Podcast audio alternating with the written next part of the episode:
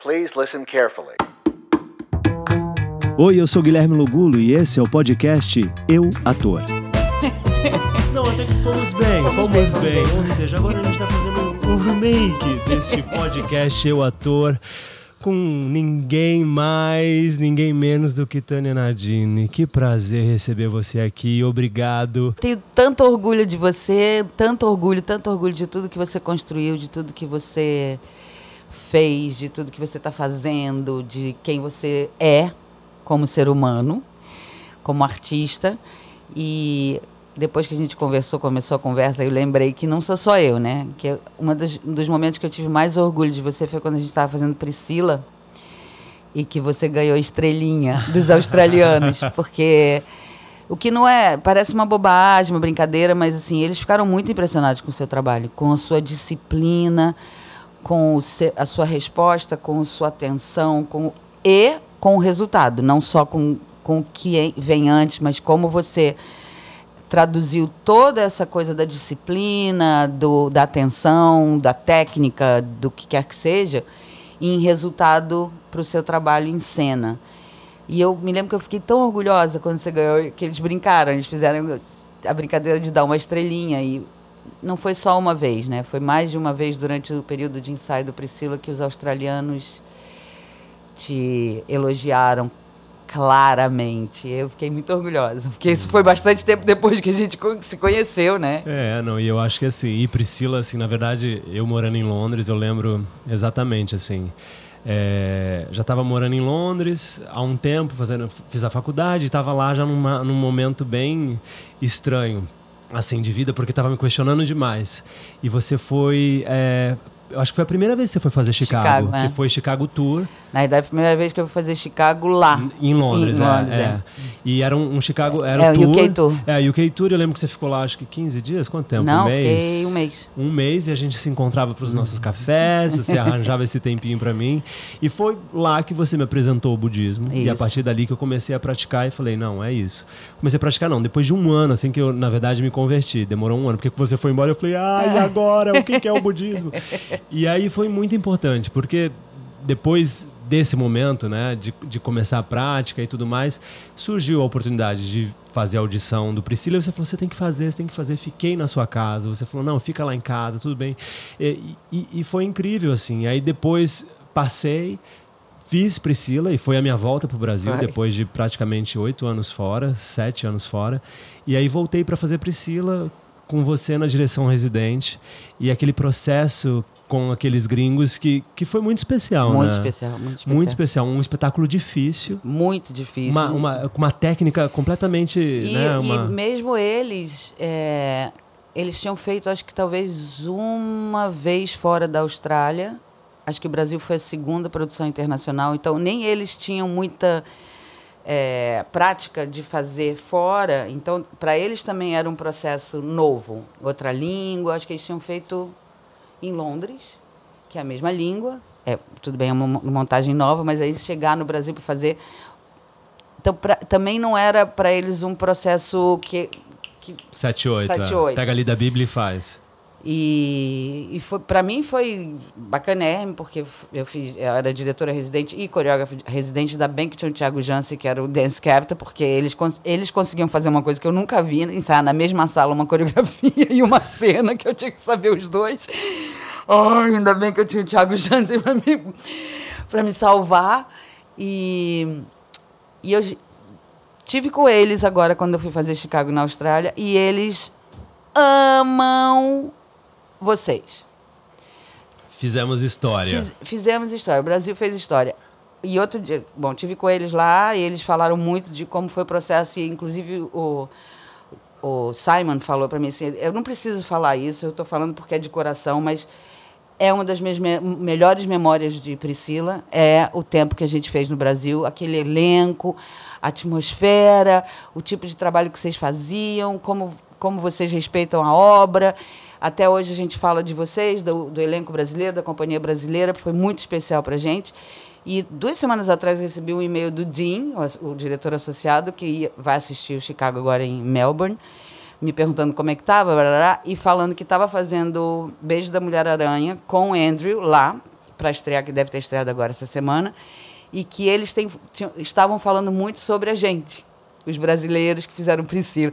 Então, é, foi um processo muito interessante, porque ficou pra gente uma coisa especial, que foi muito especial aquele processo. Depois que estreou, então, continuou sendo especial, especial, muito daimoku. É muito daimoku. Daimoku, pra quem não sabe, é, é a recitação do Namyo Rengenkyo que a gente pratica, do budismo de Nichiren. Pra continuar a temporada com dignidade, pra gente, Priscila era mais do que um espetáculo, um show de músicas maravilhosas e danças maravilhosas, mas tocava num assunto que interessava né? a gente, fazer as pessoas refletirem. A gente conseguiu, porque eu me lembro dos comentários do público depois, eram comentários muito relevantes, muito, muitas pessoas saindo pensando o quanto elas eram preconceituosas, o que elas percebiam, vendo o espetáculo, elas percebiam que elas teriam a mesma atitude, então foram para casa pensar. E... Que missão, né? Que missão. Você falava muito de missão. missão. Durante o processo inteiro era, era missão. É. O porquê vocês estão aqui. E eu acho que isso tudo, é, é, já roubando um pouquinho do nosso último papo, vem de lá de trás, né? Do seu trabalho com o Nanini. É. Você trabalhou durante anos com muitos o Nanini. Anos, muitos anos. Eu acho assim, o Nanini foi minha faculdade, pós-graduação, pós-doutorado, pós-tudo. Trabalhar com o Nanini. E o e quando eu falo trabalhar com Nanini, inclui trabalhar com o João Falcão, trabalhar com Guel Arraes. Mas eu tive a imensa boa sorte de trabalhar com o Nanini em várias posições diferentes. Fui assistente do Nanini quando ele dirigiu. Eu fui assistente de, do João, do Guel, quando o Nanini era ator, em, em várias peças. É, fui é, diretora associada do João Falcão em peças que o Nanini produziu, mas que não estava em cena. Então eu tive uma oportunidade de, de conviver com o Nanini, que para mim é o melhor ator do mundo. é, em várias e observar a maneira como ele trabalha e como ele tem essa o senso de missão como ator, como ele é apaixonado porque, pelo que ele faz, como ele é apaixonado pelo contar da história, que mais que tudo, independente de qual veículo ele esteja, se é teatro, cinema, televisão, ele. Eu me lembro uma vez que eu cheguei na casa dele para ensaiar, só com ele passar o texto do monólogo que ele fez com o João, que foi para mim o pós-doutorado, Uma, Noite, na Lua. Noite na Lua. É. Ah. Para mim foi o pós-doutorado de tudo, sem desmerecer ninguém que faz pós-doutorado de fato, só é porque eu acho que é que para mim foi porque era eu, João Falcão e Marco Nanini numa sala de ensaio durante um mês e meio e o João Falcão é um, é um diretor que tem 35 mil ideias por segundo. Enquanto ele está falando uma, já tá tendo outra, e outra, e outra, e outra. E ele trazia estímulo para o Nanini. E Nanini, das 40 coisas que o João falava, o Nanini conseguia realizar quatro naquele momento. No dia seguinte, o Nanini voltava com as 38 que faltou e mais algumas que ele estava propondo. Então eu ficava naquela sala assim, ó. Nossa, e assim, era paraíso, assim. Para mim era. E o contar da história, o contar da história. Como é a melhor maneira de contar a história. E trabalhar com Nanini me deu muitas coisas, em todos os sentidos. A questão artística, porque ele é um artista por excelência. Eu uma vez cheguei na casa dele para estudar, só passar o texto com ele, e ele pediu para chegar uma determinada hora, porque ele estava fazendo uma novela ao mesmo tempo, ele estava fazendo uma novela. E eu cheguei, ele estava no escritório estudando a novela, ele me pediu cinco minutos, porque eu cheguei cedo, óbvio. Tenardini ah, né? sempre. Horário é. Horário não tem jeito. é lei. Também faz parte também. Não que eu tenha aprendido isso com o Nanini, mas o Nanini é exatamente assim. Ele nunca chega atrasado. Ele está sempre antes do horário para fazer a peça, para o ensaio, qualquer coisa. Ele está sempre antes. Enfim, ele pediu cinco minutos, porque eu estava adiantada. Aí eu entrei no escritório, falou para entrar no escritório, eu entrei e vi o texto da novela que ele estava estudando.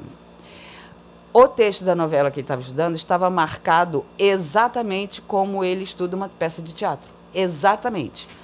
Ele pega o capítulo da novela, ele estuda tudo o que é falado do personagem dele por qualquer pessoa. Tudo o que é. Ele não estuda só a cena claro, dele. Porque você saber. É.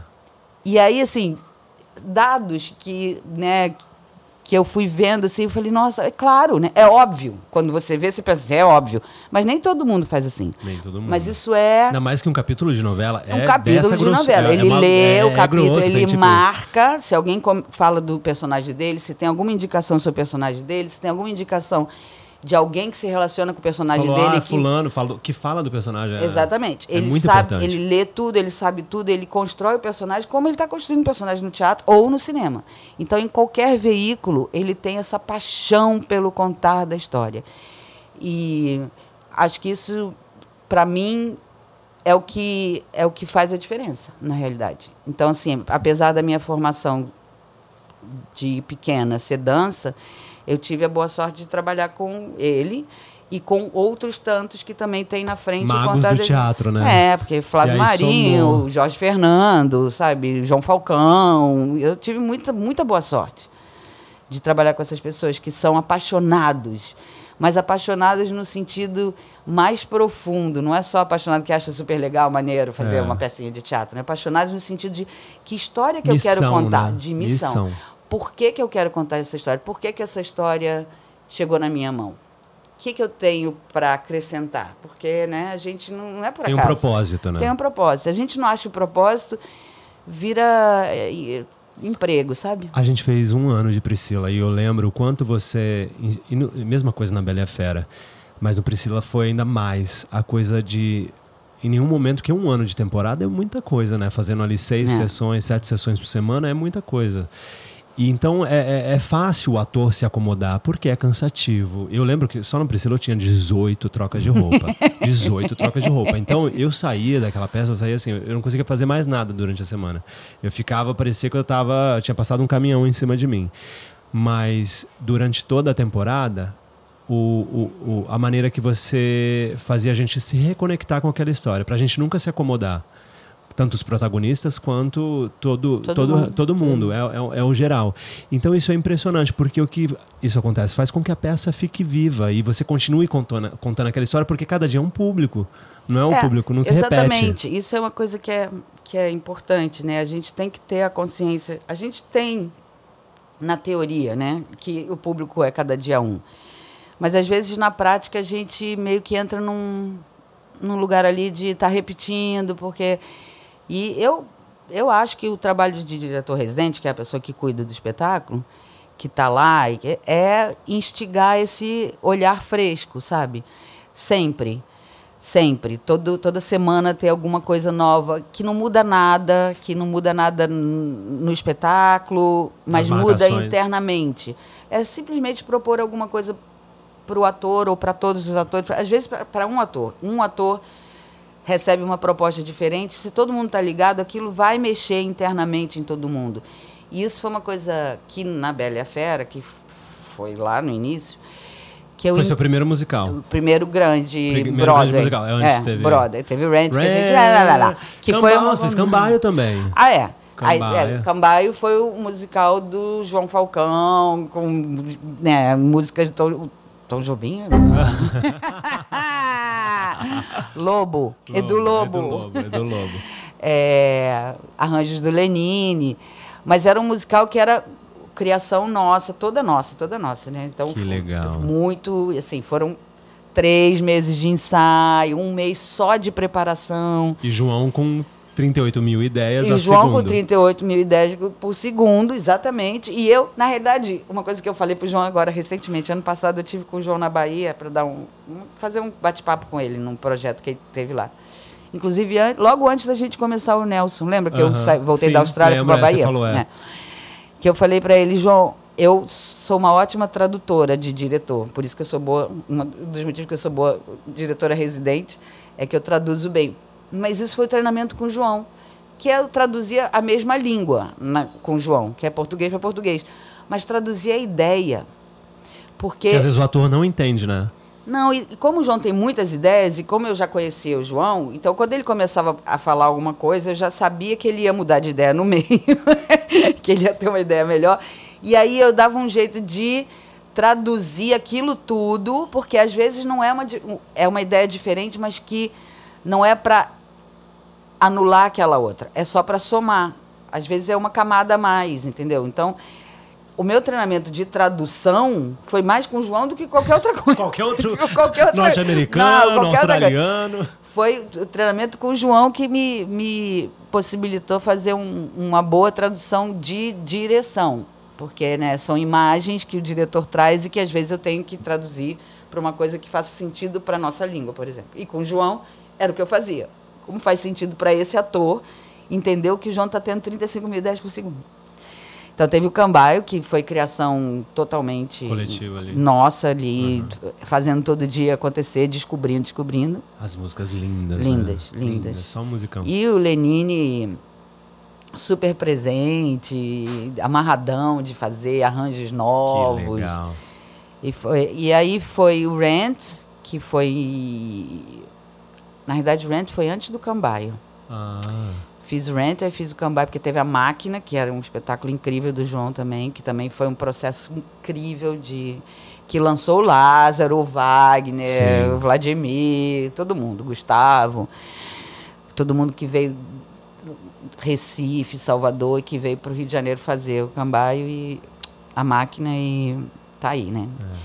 E aí teve o Rent, teve a Bela e a Fera, que foi o primeiro Broadway grande, franchise, né? imenso. Tipo, exatamente como é feito lá. Disney. Que antes teve é, Lemis, foi o primeiro, acho que o grande, assim. é.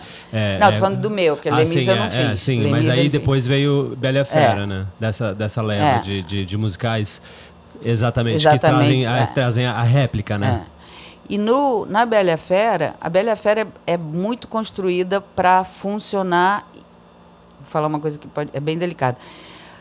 Para funcionar independente de quem faz.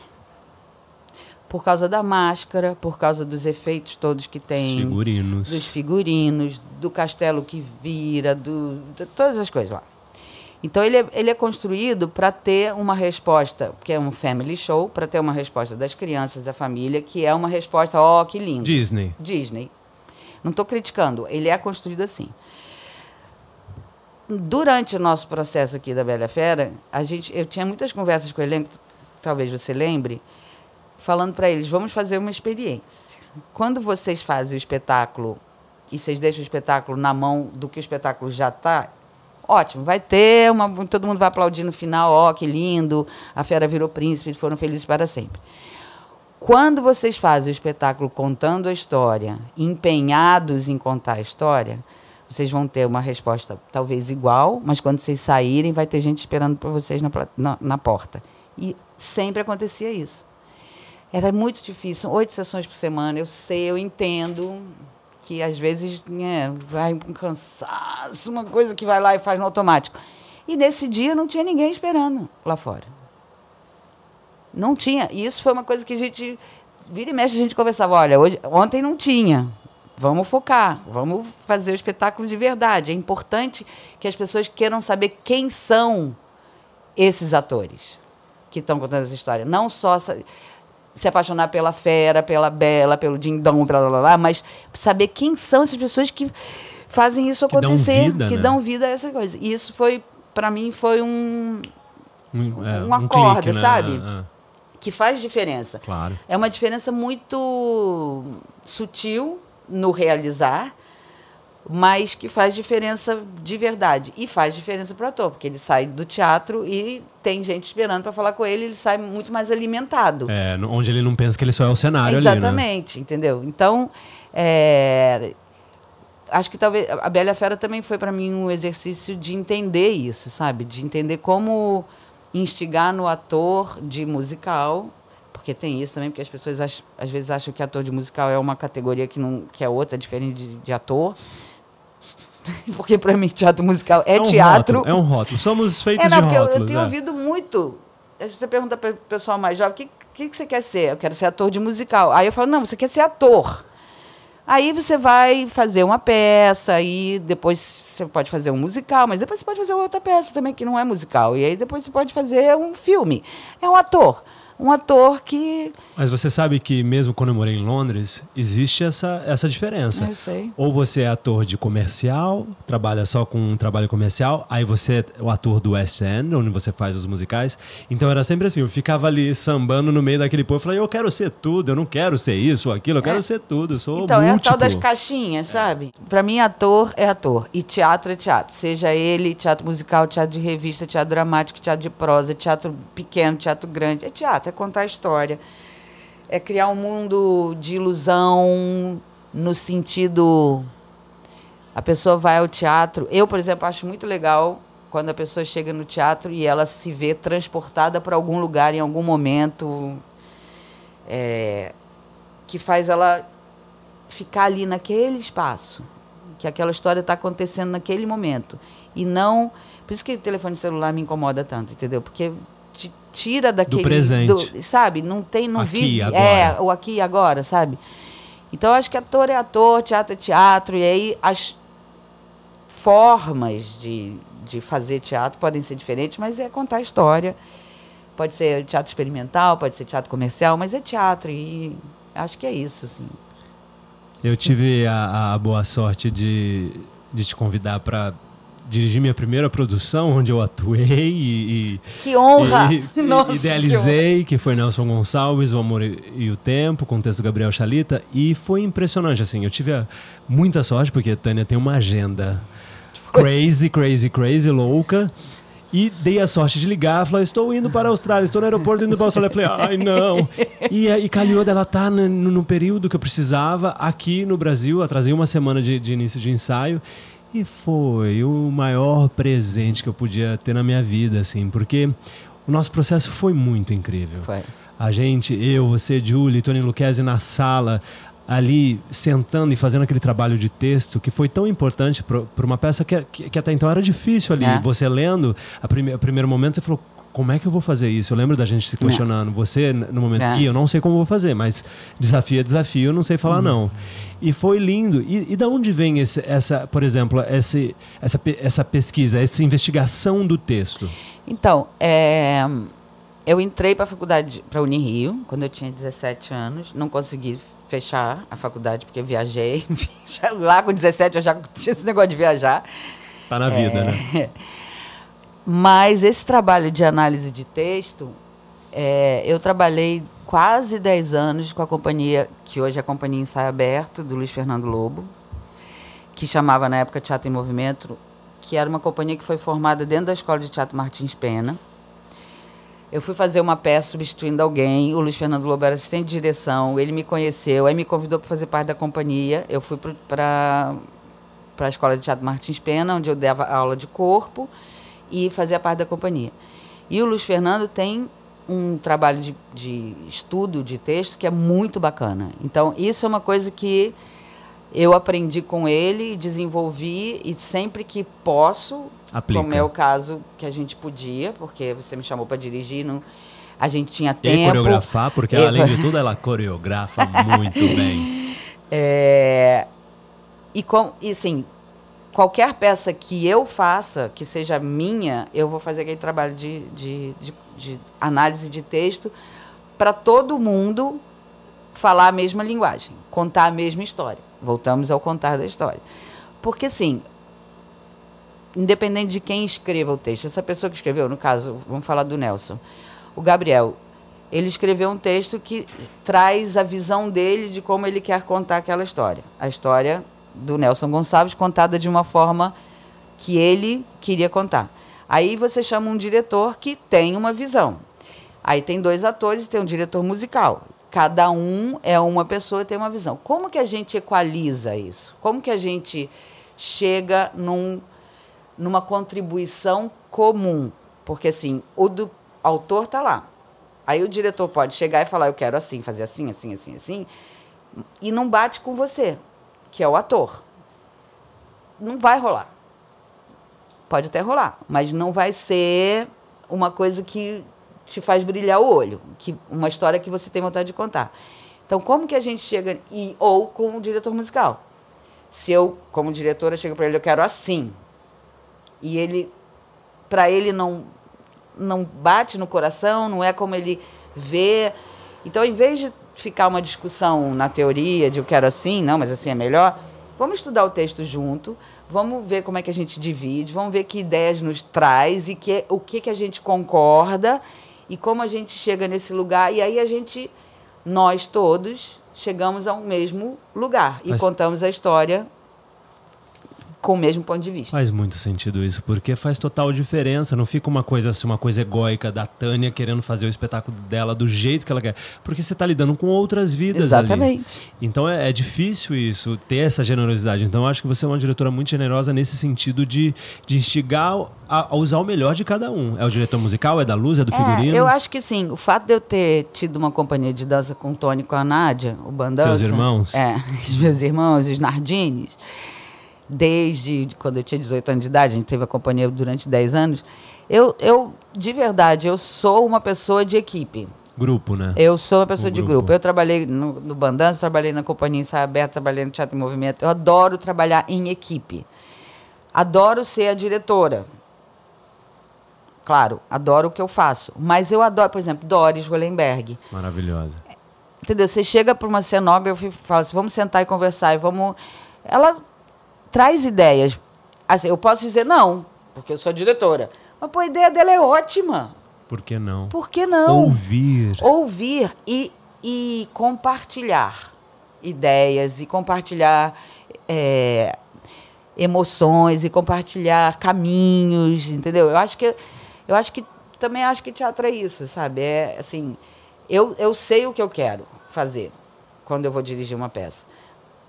E uma das coisas que eu sei que eu quero fazer é que a pessoa que vai interpretar tal papel entenda, compreenda e faça aquilo da maneira que lhe instigue a contar aquela história pleno.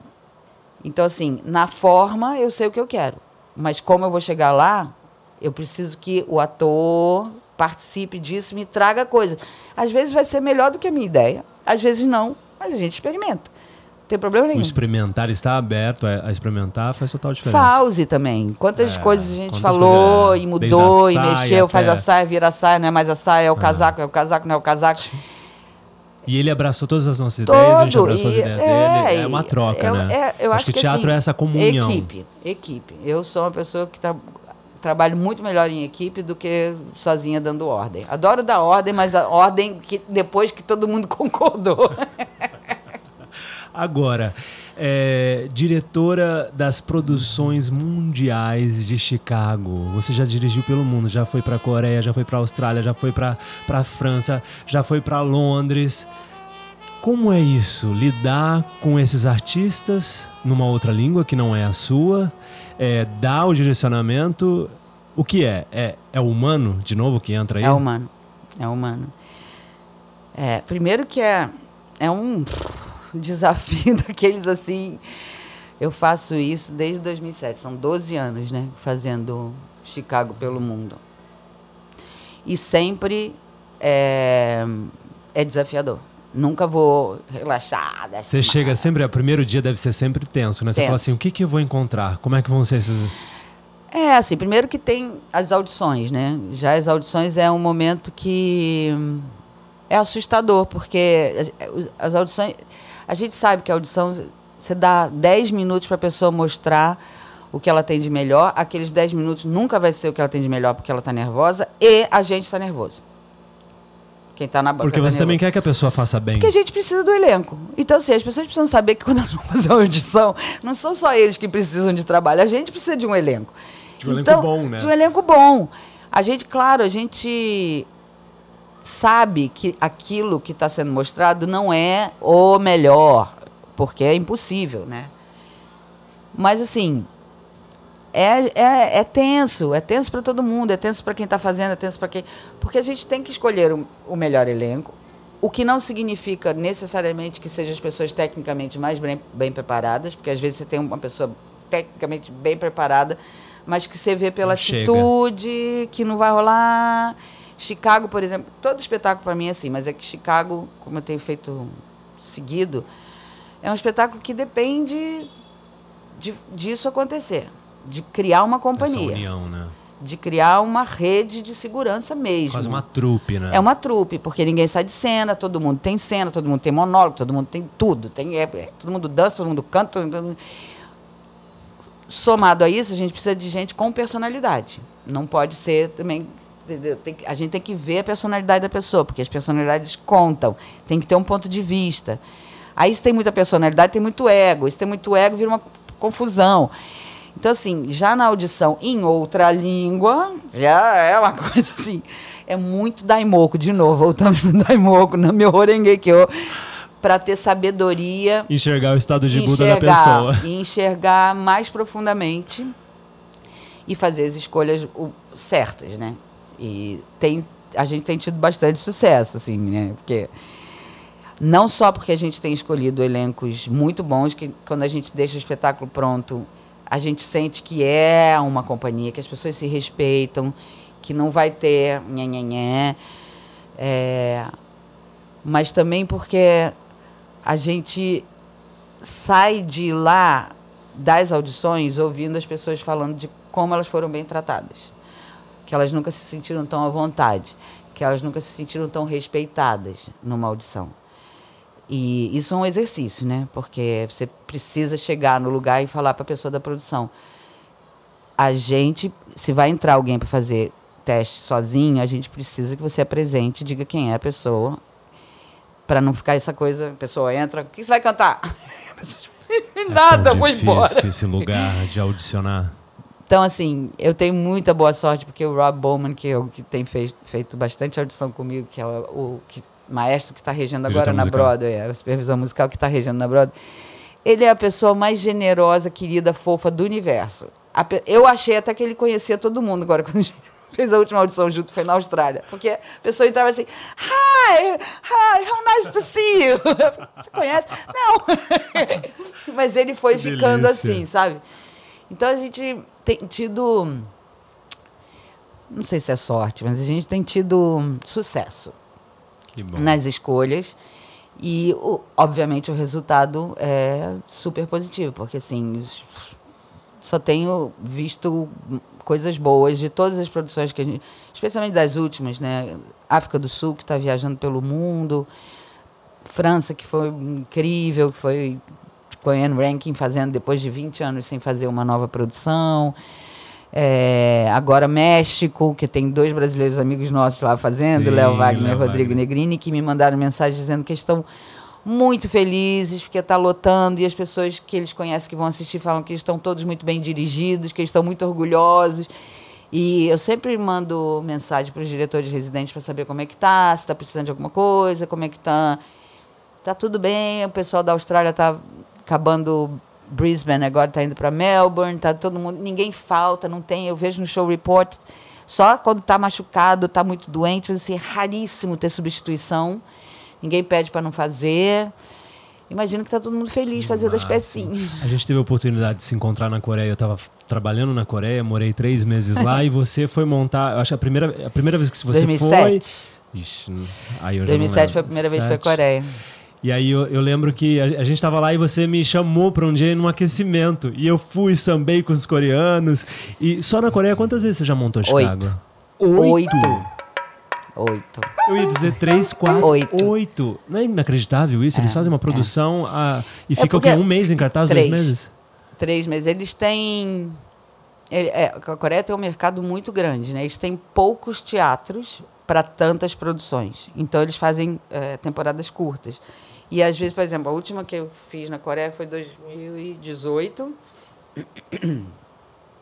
Eles estrearam em Seul, ficaram três meses em Seul, e aí fizeram uma turnê pela Coreia do Sul e que ficou quase um ano viajando esse, essa, essa última produção. Que Tanto massa. que eu falei, gente, esse ano não vai ter não, 2019, porque é quase tá todo ano. vai pra Coreia, Korean não, Barbecue, lembra a gente no Korean Barbecue, que delícia. Eu sinto saudade deles, eles são pessoas muito bacanas, é, sabe? São, são muito generosos, muito, muito atenciosos. Generosos, nossa. Eu tive, foram, foram três meses assim que eu falava, nossa, que povo, é, assim, solícito, é. sabe? Eles querem te ajudar, eles estão ali para ajudar. Ah, eles são uma, umas coisas, assim, tem uma disciplina incrível, eles é. têm uma qualidade que pro Chicago é bem bacana, eles têm, eles se divertem você fala alguma coisa engraçada, eles riem, mas você fala uma vez, ok, vamos, eles já estão prontos.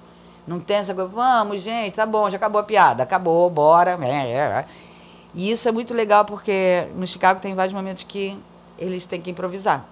Então, quando eles estão improvisando, estão improvisando, e quando eles têm que estar juntos, em um segundo eles estão juntos. Armou. É impressionante. Quando eles fazem no início do All the Jazz, é, é, um, é como se fosse uma pessoa só. E eles vêm de cada um fazendo o seu, e daqui a repente eles viram e fazem. Uau! Que Então eles têm uma máximo. coisa assim. É uma qualidade. É da tradição, da- acho que é da, deles, da é, cultura. da cultura é da deles. cultura, E que eles, eles- são muito. Tanto que é. eles são os melhores músicos, eles. Eles japoneses e coreanos é assim. Eles nunca chegam depois de você, eles nunca vão embora antes de você, eles não saem da sala antes de você sair. Quando você acaba o ensaio, eles esperam você sair. Eles têm um respeito enorme. Claro que antes de me conhecer, ninguém abraçava ninguém, agora todo mundo abraça todo mundo, pula no meu colo, é uma beleza, uma loucura, porque no primeiro ano, nossa, mãe, aqueles abraços assim, porque É.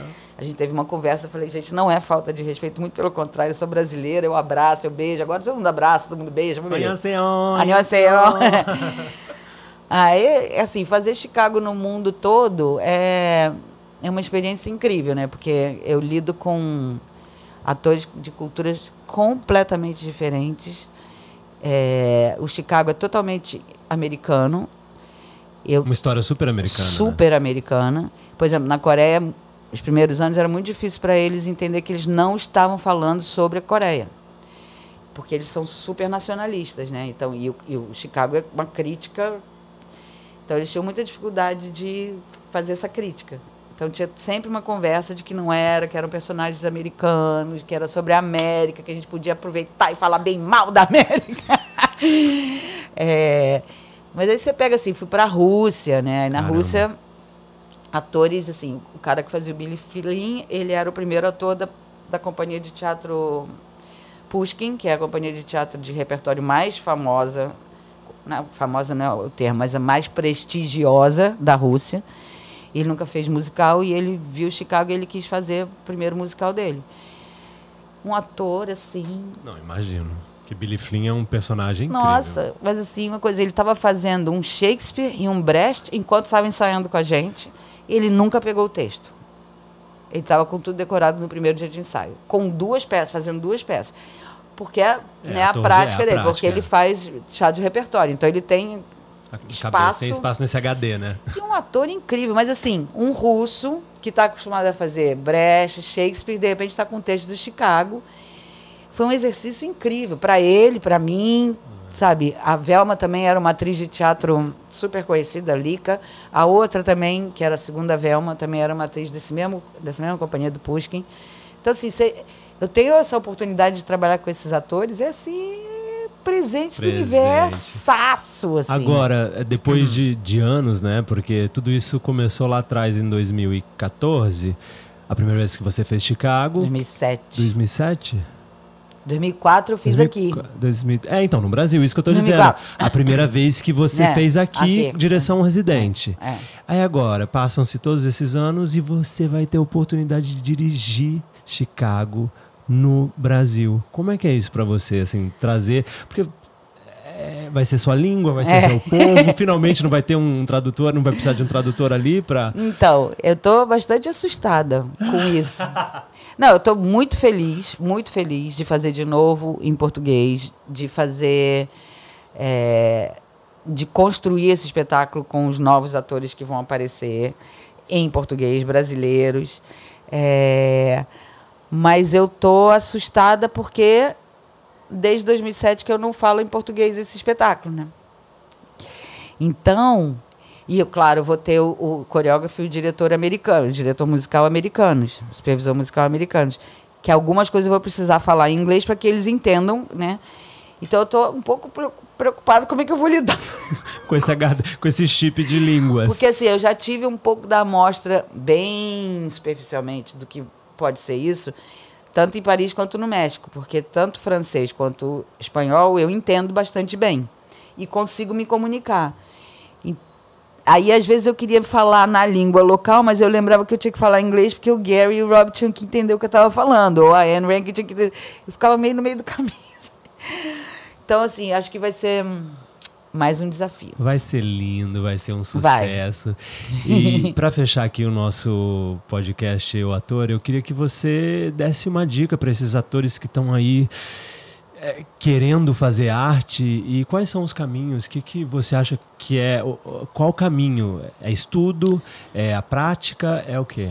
Eu acho que é o estudo, claro, e acho que é a consciência de que um ator é um ator, independente se ele vai fazer teatro musical. O importante é contar a história. Então, assim, claro que tem, se você quer fazer teatro musical, você vai ter que estudar canto e estudar dança. Mas pega um texto, estuda um texto, lê um livro sobre Brecht, lê um livro sobre Stanislavski, método, método de ator, vai fazer um curso de interpretação para entender o que, que é ler um texto, contar uma história, se conecta com a história, mais que tudo. Às vezes, numa audição, a pessoa nem é tecnicamente a mais perfeita, cantando, por exemplo, para mim, cantando.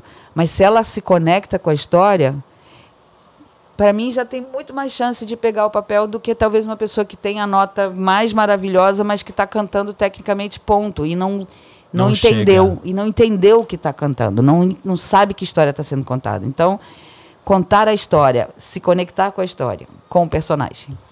Eu quero agradecer de coração pela oportunidade e e que prazer, que prazer sempre estar com você e que a gente mantenha essa amizade, esse carinho, esse respeito para sempre, porque sempre. é isso, a gente tem uma conexão muito forte aí que vai além da arte, né? É de vida mesmo. É. Então, muito obrigado Eu e sucesso aí com todos esses projetos todos que estão por vir para nós. E na meu Na meu